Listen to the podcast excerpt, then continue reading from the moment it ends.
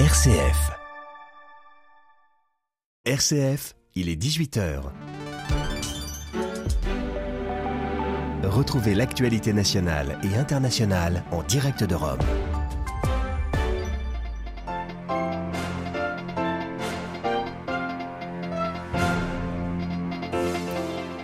Obsèque d'Elisabeth II, un service vient de s'achever en présence de la famille royale en la chapelle du château de Windsor où la reine d'Angleterre est inhumée en ce moment même.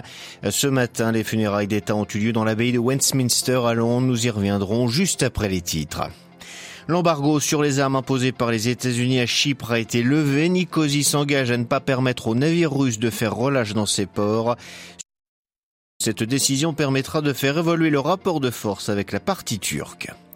Les religieux d'Haïti condamnent les récentes violences commises dans le pays. Ils appellent le gouvernement à protéger les personnes et les biens tout en répondant aux cris légitimes du peuple en souffrance. Réintroduction très politique de léopard en Inde. Le gouvernement fédéral a mis en scène le retour de ce félin pour mieux encenser le premier ministre Narendra Modi. Explication de notre correspondant à New Delhi. Radio Vatican, le journal, Xavier Sartre. Bonsoir. Elisabeth II rejoint donc sa dernière demeure. Le cercueil de la reine d'Angleterre est actuellement euh, descendu dans le caveau de la chapelle George VI du château de Windsor à l'ouest de Londres pour y être euh, inhumée aux côtés de son époux, le prince Philippe. C'est le dernier voyage de celle qui fut la souveraine du Royaume-Uni pendant un peu plus de 70 ans. Ce midi, elle a reçu des funérailles d'éteint à l'abbaye de Westminster après une première procession. Retour sur ses obsèques avec Delphine Allaire.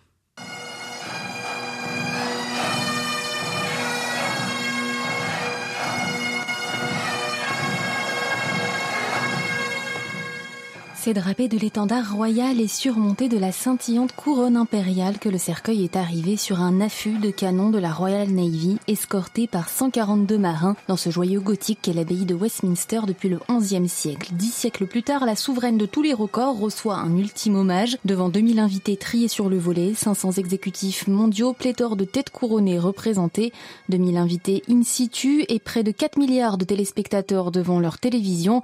La cérémonie religieuse qui n'a pas été une messe car sans Eucharistie a été présidée par l'ecclésiastique le plus important de l'Église d'Angleterre, l'archevêque de Canterbury, Justin Welby, qui a prononcé un sermon depuis la chaire. Il a insisté sur le sens du service, la foi et l'espérance de la reine. Le reste du service religieux a alterné entre prières, textes religieux, psaumes et interventions non religieuses, les fameuses lessons selon la liturgie anglicane, comme par exemple celle que l'on a pu entendre de la secrétaire générale du Commonwealth, Patricia Scotland, ou de Liz Truss, l'actuelle première ministre britannique. Delphine Allaire et le cercueil de la reine fut ensuite porté en procession jusqu'à l'arc de Wellington, toujours à Londres avant d'être transféré à bord d'un corbillard jusqu'à Windsor. Une nouvelle procession à pied l'a accompagné jusqu'à la chapelle royale du château. C'est là qu'un service a été célébré et qui s'est achevé il y a quelques minutes. L'inhumation en présence des proches de la reine a lieu en ce moment même. En Ukraine, le site d'une centrale nucléaire dans la région méridionale de Mykolaiv, prise pour cible par des bombardements. Kiev accuse l'armée russe d'en être l'auteur. Une puissante explosion s'est produite à seulement 300 mètres des réacteurs indiqués Energoatom, l'opérateur ukrainien des centrales nucléaires du pays. Les autorités séparatistes pro-russes accusent, elles, l'armée ukrainienne d'avoir mené une frappe qualifiée de punitive contre Donetsk, leur capitale, et tué 13 civils. Neuf obus de calibre 155 ont été tiré sur une place de la ville, en a précisé le maire. Concernant la fosse commune d'Izium, récemment découverte par les autorités ukrainiennes après leur contre-offensive dans l'Est, le Kremlin juge que les informations sur les centaines de corps qui ont été exhumés sur place sont des mensonges. C'est le même scénario qu'à Boutcha, estimé le porte-parole de la présidente russe, en référence à cette ville près de Kiev où des soldats russes ont été accusés d'avoir commis des atrocités contre la population civile. Dans le Caucase, nouveau bilan des affrontements armés entre les troupes arméniennes et azerbaïdjanaises. Plus de 200 militaires arméniens ont été tués la semaine dernière. Trois civils ont également perdu la vie. 20 soldats ont été par ailleurs faits prisonniers par les forces azerbaïdjanaises qui ont elles perdu officiellement 79 hommes.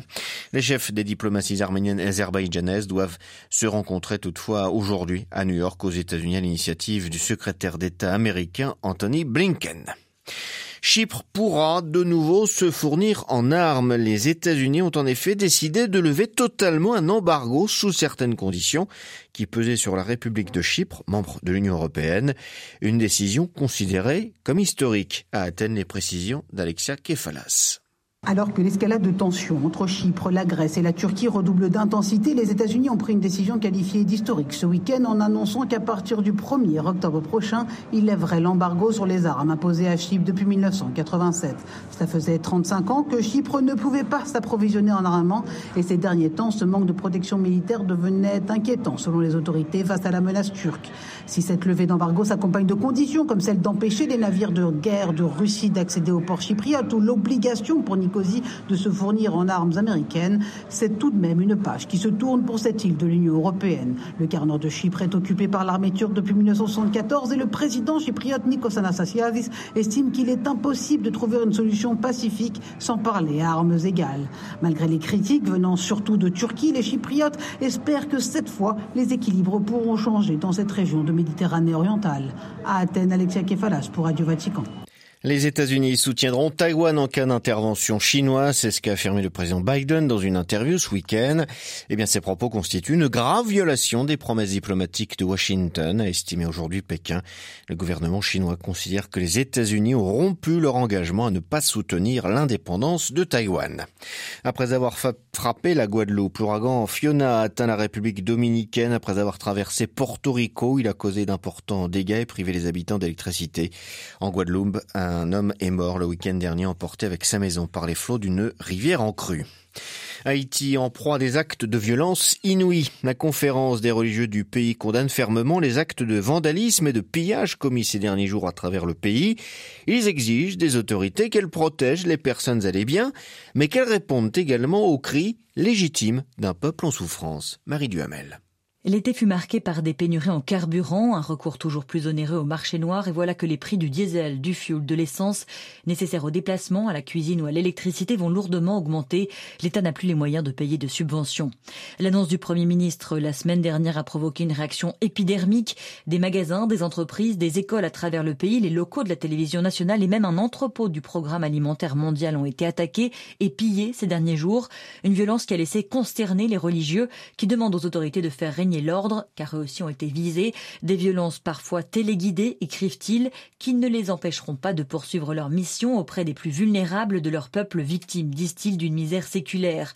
L'heure est grave, nous sommes en pleine catastrophe humanitaire, le peuple n'a plus les moyens de vivre dans la dignité, il faut que quelque chose se fasse, et au plus vite ils en appellent aux autorités nationales et internationales. Eux garderont l'espérance, ils consacreront une heure par jour à l'adoration pour supplier le Seigneur de venir au secours de son peuple en détresse. Duhamel. Les talibans afghans continuent leurs efforts pour rompre leur isolement diplomatique. Ils ont libéré aujourd'hui un ingénieur américain qu'ils avaient enlevé il y a deux ans et demi. En échange, les États-Unis ont rapatrié à Kaboul une personnalité afghane proche des talibans qu'ils détenaient à Guantanamo. La tractation pourrait ouvrir de nouvelles discussions entre les deux pays. En Inde, le gouvernement tente de réintroduire les léopards. L'espace avait disparu à cause de la chasse en 1952. Samedi, les autorités ont importé huit fauves de Namibie et les ont relâchés en soignant surtout la mise en scène. Les précisions à New Delhi et d'Emmanuel Derville. La date choisie pour réintroduire le léopard ne doit rien au hasard. L'événement a coïncidé avec l'anniversaire du Premier ministre Narendra Modi. La mise en scène a été soignée. C'est Modi lui-même qui a relâché l'un des fauves, orné d'un chapeau de brousse et d'un appareil photo. L'anecdote illustre le culte de la personnalité autour du chef du gouvernement qui se met en avant à chaque événement majeur. Il avait posté sur Twitter une photo de lui avec Elisabeth II moins d'un quart d'heure après la mort de la reine. À New Delhi, l'espace public est parfois saturé de photos du chef de file de la droite fondamentaliste hindoue. L'implantation des léopards n'est pas sans risque.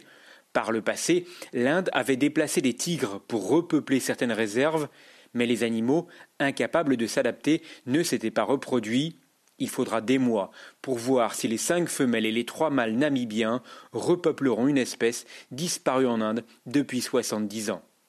New Delhi, Emmanuel Derville pour Radio Vatican. Des crimes de guerre et des crimes contre l'humanité ont probablement été commis durant le conflit qui déchire l'Éthiopie depuis fin 2020. C'est ce qu'estime un groupe d'experts dans un rapport destiné au Conseil des droits de l'homme de l'ONU. Voilà, c'est la fin de cette édition. Prochain retour de l'actualité en langue française, ce sera demain matin 8h30 heure de Rome. D'ici là, à toutes et à tous, une excellente soirée.